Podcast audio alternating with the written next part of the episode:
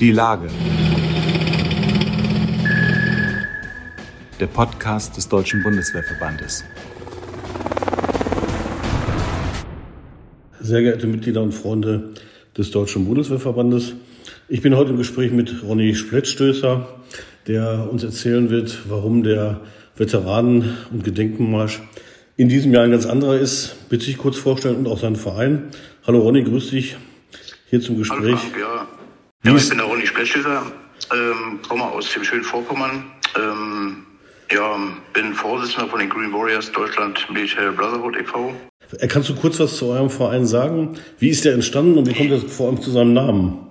Ja, der Name, der war schon da, muss ich sagen. Ich bin 2019 auf die Truppe gestoßen. Da waren es ähm, mal eine Zusammenkunft von mehreren Fallschmiegern, die eigentlich auch nur Fallschmieger bei sich haben wollten.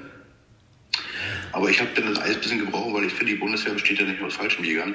Das heißt mit anderen Worten, du bist kein Fallschirmjäger? Nein, ich bin äh, eine äh, Panzermann. Ja, okay. Ähm, habe äh, gedient von 1996 bis 2000 äh, als SSS 4 Mannschafter mh, und war äh, 99 im Kosovo-Einsatz im dritten und vierten Quartal.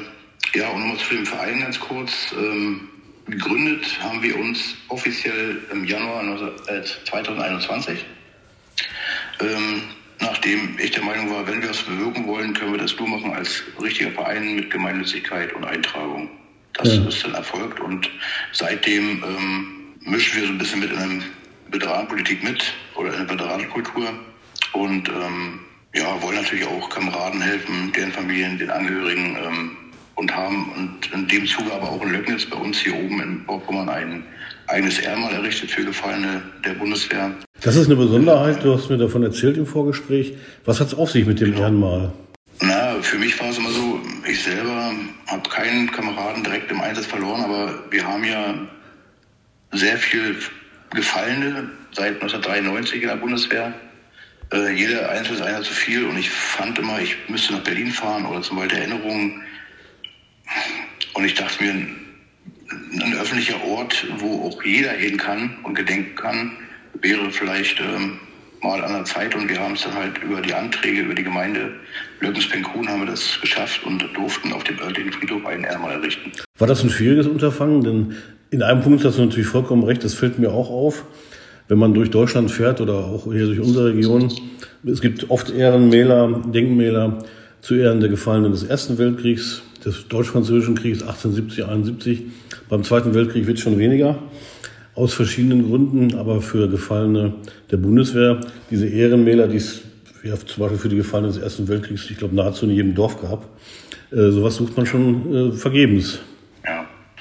Na, meine Intention ist ja auch, dass ähm, wir hier bei uns, äh, wir haben Torglo, wir haben Stahlberg, wir haben Stettin, wir haben rundherum ganz viele Kasernen, wo, auch, wo ich auch persönlich weiß, ähm, von Mitgliedern aus dem Verein, die selber in Einsätzen waren mit, mit diesen Einheiten und auch dort Verluste, dass es dort Verluste gab, ähm, dass die, wenn sie mal einen schlechten Moment haben, dort hingehen können oder in sich gehen können und an ihre Kameraden gedenken, denken können. Ne?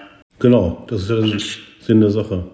War das so, dass du in der Gemeinde oder dass ihr mit eurem Verein in der Gemeinde, ja, war da gleich viel Zustimmung da oder war das erstmal schwieriger, da die äh, ja, Beamten zu überzeugen? Das war ja vor Vereinsgründung, das Ganze. Ja. Ähm, und ich, ich, ich bin ja Lückens zur Schule gegangen und ähm, habe dann mal den Bürgermeister angerufen, weil ich die persönlich kenne. Und er sagt, auf, schreib mal einen Dreizeiler, mach einen Antrag, fertig, so einen kleinen Antrag und dann beladen wir dich mal ein. Dann war ich bei einer Bauausschusssitzung, habe ein paar Bilder von der Stele mit dem Text da drauf und äh, unser Vorhaben.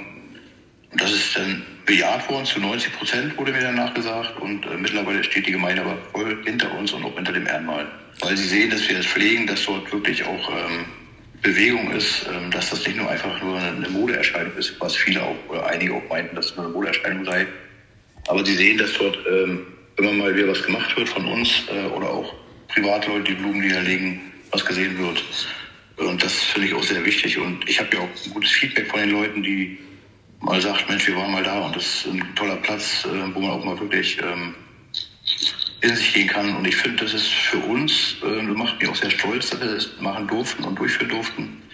Es ist ein Ort der Begegnung und ähm, der Stille geworden. Das, das wäre meine nächste Frage gewesen, wie die Reaktionen waren, nachdem ihr diese, dieses Ehrenmal aufgestellt habt. Naja, Naja, das war eine Aktion, wir haben im März 2020 haben wir auf den Samstag angefangen und das war Montag beendet, waren ca. 17 bis 18 Arbeitsstunden. Da kamen schon ältere Leute. Ja. Die ersten Sonnenstrand kamen hoch, die haben dann ihre Gräber gepflegt von ihren Partnern. Ähm, dann kam eine ältere Dame auf uns zu und fragte, ob das ein, ob das für die Russen wäre. Da haben wir natürlich verneint. Ähm, einer hat gesagt, das ist für die Gefallenen der Bundeswehr. Ähm, hat sofort Anklang gefunden und wir ja. haben auch, ja, mittlerweile, wenn wir dort hingehen, wir werden immer gegrüßt, keine bösen Blicke. Wir nehmen an, dass dort auch andere Blumen, die wir gelegt haben, weil wir finden öfter Blumensträuße, die verdorrt sind, ähm, die wir gar nicht gelegt haben. Das wird sich wahrscheinlich rumgesprochen haben. Und äh, wenn Leute vorbeikommen, dann nutzen sie wahrscheinlich die Gelegenheit, da mal Halt zu machen. Ne? Ja.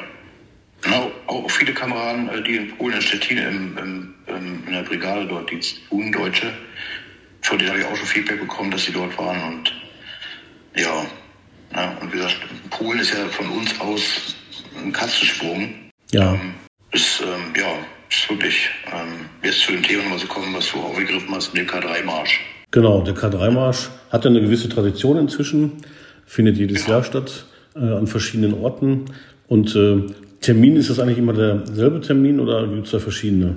Ja, wir machen es immer am, am 2.4. Ja. Ist auch so angesagt, glaube ich, deutschlandweit. Es gibt auch Menschen oder Leute, die sagen, die können am 1. erst oder am Sonntag oder ne, je nach Wochentag können sie da nicht. Ähm, das steht wohl frei, den Leuten habe ich bei KW4 mal abgelesen. Ähm, ja, ich bin der KW4 auch sehr dankbar. Ne? Ich glaube, viele Kameraden sind dankbar, dass da jemand da ähm, mit, mit dem Pierre, mit dem NATO-Wett äh, zusammen dieses initiiert hat, weil ähm, wir sind in Deutschland ja, glaube ich, noch weit weg von einem Veteranentag und einer gewollten Veteranenkultur. Ja. So, so sehe ich das persönlich. Das ist so, ja. Ich denke mal, wir sind auf einem guten Weg. Und da kann dieser Marsch ja nur helfen. Ähm, K3-Marsch, wenn du denjenigen das mal erklären magst, die das noch nicht kennen. Ja, das, ähm, das ist der Marsch, der, glaube ich, fing an vor vier Jahren, glaube ich, ähm, wurde das erste Mal der 10K3 gelaufen, wenn ich richtig Erinnerung habe. Ähm, der ist ein Gedenkmarsch für Martin, Robert und äh, Nils, die am 2.4.2010 in einem Gefecht bei Isakiel gefallen sind. Ja. Das berühmte Karfreitagsgefecht, ne? Wie bitte? Ich sagte das berühmte Karfreitagsgefecht. Genau, der schwarze Karfreitag. Ja. Und seitdem hat sich dieser Marsch etabliert und ähm, in diesem Jahr, wenn ich das richtig verstanden habe, habt ihr was Besonderes vor. Ja, na, wir hatten vor drei Wochen äh, unser letztes Breakfast. Wir machen einmal ein Breakfast for Veterans im Monat.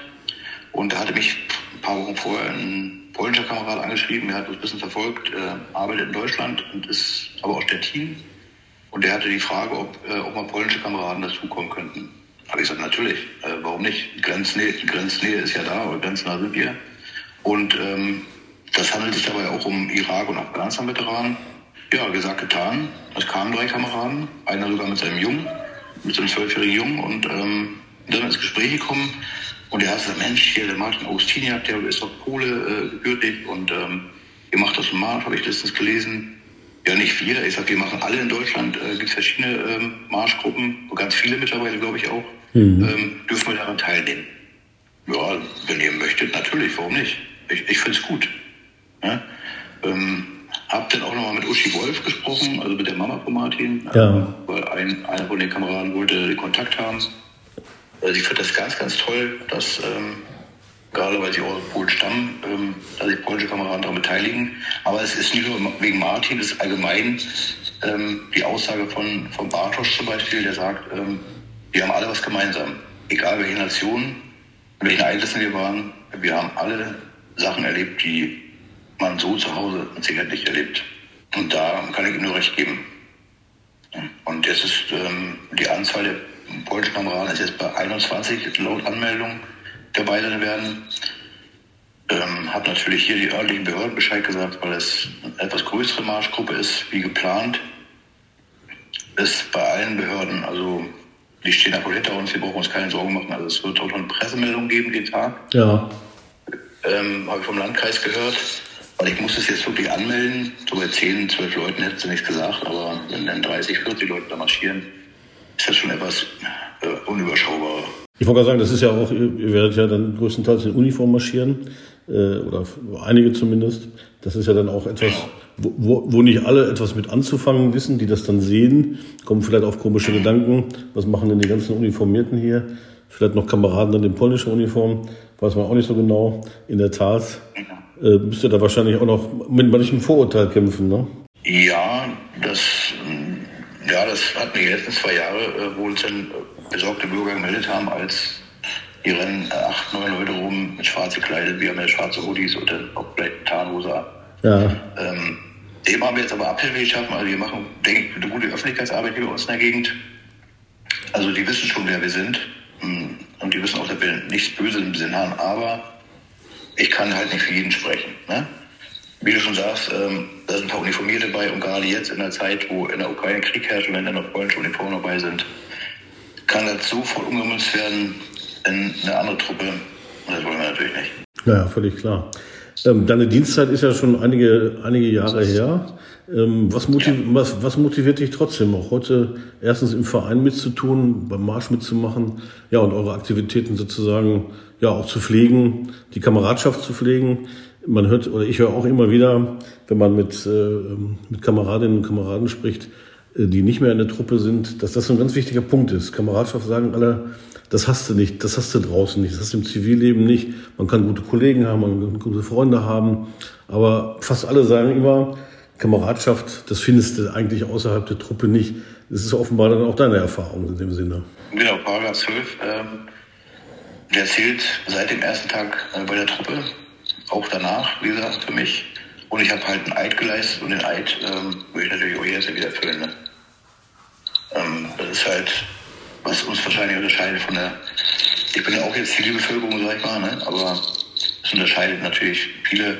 Ich habe in meinem Freundeskreis viele, die nicht zur Bundeswehr gegangen sind, aber die, die unser Projekt oder unser, unser Verein toll finden, was wir machen mit dem Gedenken, mit, dem, mit der Kameradenhilfe, was auch viele andere Vereine machen. Ne? Die Veteranenlandschaft ist ja mittlerweile doch sehr gut gewachsen. Ja. Und ich finde auch, dass wir, es ist manchmal häufig so, dass man vielleicht einen falschen Eindruck bekommt, aber ich sage mal, es gibt so einen Spruch, der kommt vielleicht nicht außer, außer Bundeswehr- oder Veteranenszene, aber in den Farben getrennt, aber in der Sache vereint. Was wir wirklich wollen, ist auch mehr Anerkennung. Ich glaube, die Bevölkerung erkennt manchmal mehr an wie die eigene Regierung, was man getan hat. Das wäre, das wäre so das nächste, der nächste Punkt gewesen. Äh, in der Tat, die Veteranenlandschaft ist ziemlich bunt. Äh, man versucht das ja gerade so ein bisschen zu bündeln, dass man da so ein bisschen versucht, äh, ja, so eine, so eine, vielleicht eine große Gemeinschaft daraus zu flechten. Was man ohnehin natürlich ist, wenn man Veteran ist, das ist keine Frage. Aber es gibt auch sehr viele. Und du hast eben auch den Punkt Veteranenkultur angesprochen. In anderen Ländern ist das ein bisschen anders. Ich, ich weiß es ja. aus Großbritannien. Bei den Vereinigten Staaten sowieso sind Veteranen hoch angesehen. Äh, in vielen skandinavischen Ländern auch. Woran kann das liegen in Deutschland? Was, was ist dein Eindruck oder der Eindruck bei euch im Verein? was so der Grund ist, warum die Menschen mit Veteranen nicht so viel anfangen können. Ja, ich meine so, sie sind ja nicht unbedingt bösartig, sie sind eher misstrauisch, weil sie halt nicht wissen, worum es geht, wenn man uns fragt und man kann ja offen mit uns kommunizieren, dann danach sind sie auch, ähm, sag ich mal, gucken sie dich anders an, dann sehen sie mit anderen Augen. Ne? Ja. Aber ich, mein persönliches Ding ist immer, ich denke immer noch, dass sie immer noch ähm, aus dem letzten Jahrhundert an die Gräueltaten denken, die, die da passiert sind und da gehört das vielleicht für viele gar nicht hin, ne, weil wir dürfen das ja nicht. Wir sind ja Deutschland. Äh, Deutschland hat den Zweiten Weltkrieg angezettelt. So, das ist vielleicht das Denken, aber es ist ja schon mehr als zwei Generationen her. Ne? Mal, die, die jetzt aufwächst, ähm, die, die Generation, die kommt damit wahrscheinlich gar nicht mehr in Berührung ne, mit diesen Punkten. Und ähm, ja, ist schwierig zu sagen, aber wie gesagt, wir haben das auch, wir machen ja jedes Jahr ein Kinderfest, mittlerweile dieses Jahr das dritte, dritte Mal. Ähm, da haben wir auch viele neugierige Menschen, ne, die uns zu uns kommen, die an die Stände gehen, vom BDV, und von den Green Devils, die uns fragen, was, wir, was unsere Arbeit ist, was unser Anliegen ist. Ne? Und da ähm, können wir schon gut aufklären. Und ähm, ich denke, da erreichen wir auch eine breite Masse. Das wird ja auch weitergetragen. Das ist, das, ist, das ist der eine Punkt. Und der andere ist natürlich, man erlebt ja jetzt in diesen Zeiten, vor allem heute ist der Jahrestag des Überfalls der Russen auf die Ukraine. Und seitdem ja. erlebt man ja auch sehr deutlich, dass der Blick auf die Bundeswehr, auf die Truppe, auch von vielen, oder sagen wir mal von nicht wenigen in der Bevölkerung ein anderer geworden ist. Plötzlich ist die Bundeswehr hat eine gewisse Wichtigkeit. Landes- und Bündnisverteidigung so als Stichwort. Und viele fragen sich genau. natürlich, wie wäre das eigentlich, wenn wir hier bedroht sind, wenn wir angegriffen würden? Wer kann uns da eigentlich schützen?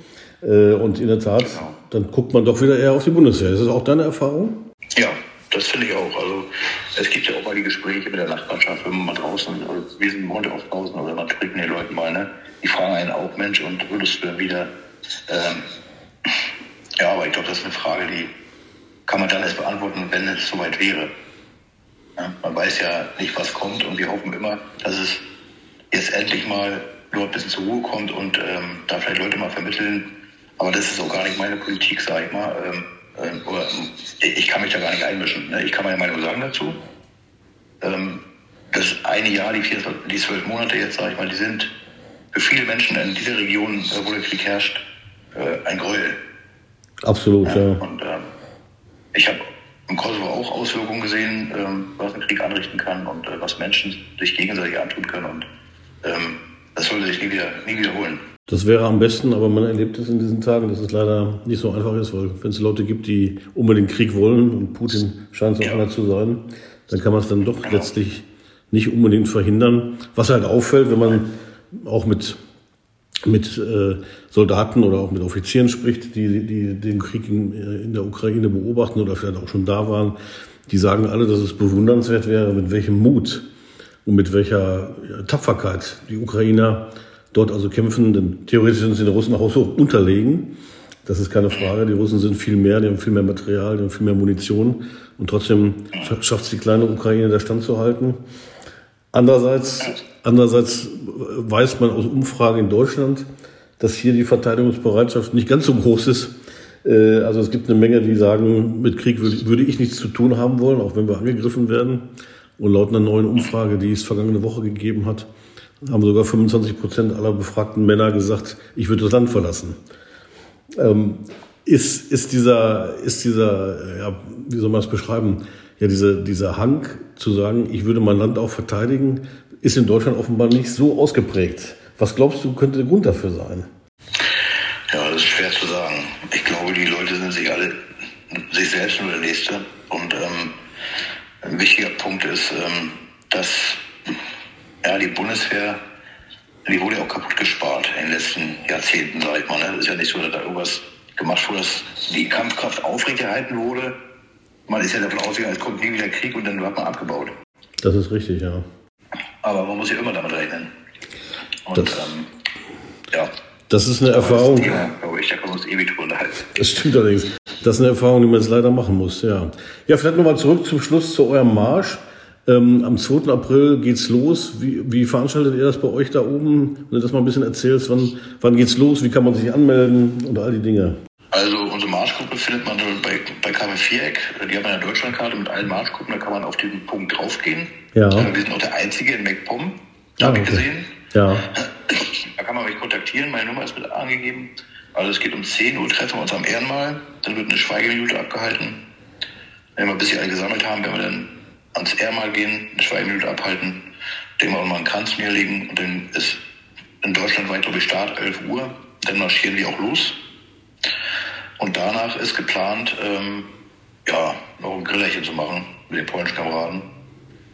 Ich denke mal, wir werden uns dann noch ein bisschen stärken danach und sicherlich auch gute Gespräche führen, weil das war letztens mit den drei Jungs aus Polen, das war echt top. Wir waren eine kleine Runde mit zehn, elf Leuten, glaube ich, bloß beim Frühstück.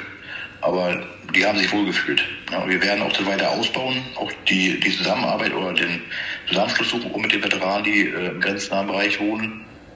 Wir haben letztens eine, eine Einladung bekommen jetzt für, für den 18., also letztes Wochenende, für so einen Ball in Stettin im Redison, aber ich muss ganz ehrlich sagen, also ich bin nicht so der Schlipsträger.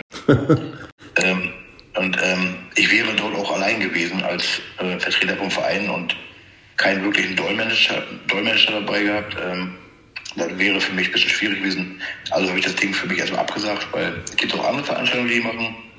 Äh, Im Sommer, auch ein Sommerfest mache ich wohl auch, da werden wir auch eingeladen. Aber das ist halt eine lockere, vernünftige Kleidung. Ich, ich wollte gerade sagen, wenn jetzt 20, 20 Kameraden aus Polen mit dabei sind, ist das schon mal eine größere Truppe. Und äh, ja. Dann wird es also sicherlich auf die Dauer auch besser mit der Verständigung. Ja, na, wir haben schon äh, die, die ähm, im grenznahen Bereich wohnen, die können eigentlich fast alle Deutsch, äh, nur wir nicht Polnisch. Aber das liegt nur daran, dass zu meiner Zeit in der Schule Polnisch nicht unterrichtet wurde. Jetzt wird ja hier in jeder Schule im grenznahen Bereich Polnisch unterrichtet. Ja, ja, genau. Also die Kinder können sich besser Polnisch unterhalten als wir, ähm, weil auch viele polnische Kinder mit in den Klassen sind. Aber ich denke mal, das wird äh, mit Sicherheit eine runde Nummer. Ja, also auch zum Kinderfest äh, werden wir das dieses erstmal auf Flyer bis Kinderfest auf Polnisch drucken lassen, die wir drüben auch ähm, aus, aushängen auslegen können. Das klingt auch gut, das klingt international und das klingt vor allem nach einer guten internationalen, grenzüberschreitenden Kameradschaft. Ronny, wir bedanken uns fürs Gespräch. Ich bedanke mich fürs Gespräch, wünsche euch viel Erfolg und ähm, ja. dass ihr möglichst alle gesund wieder ankommt und dann auch noch einen guten Abend danach habt. Ja, ich danke dir auch. War nett und ähm, naja, bis zum nächsten Mal.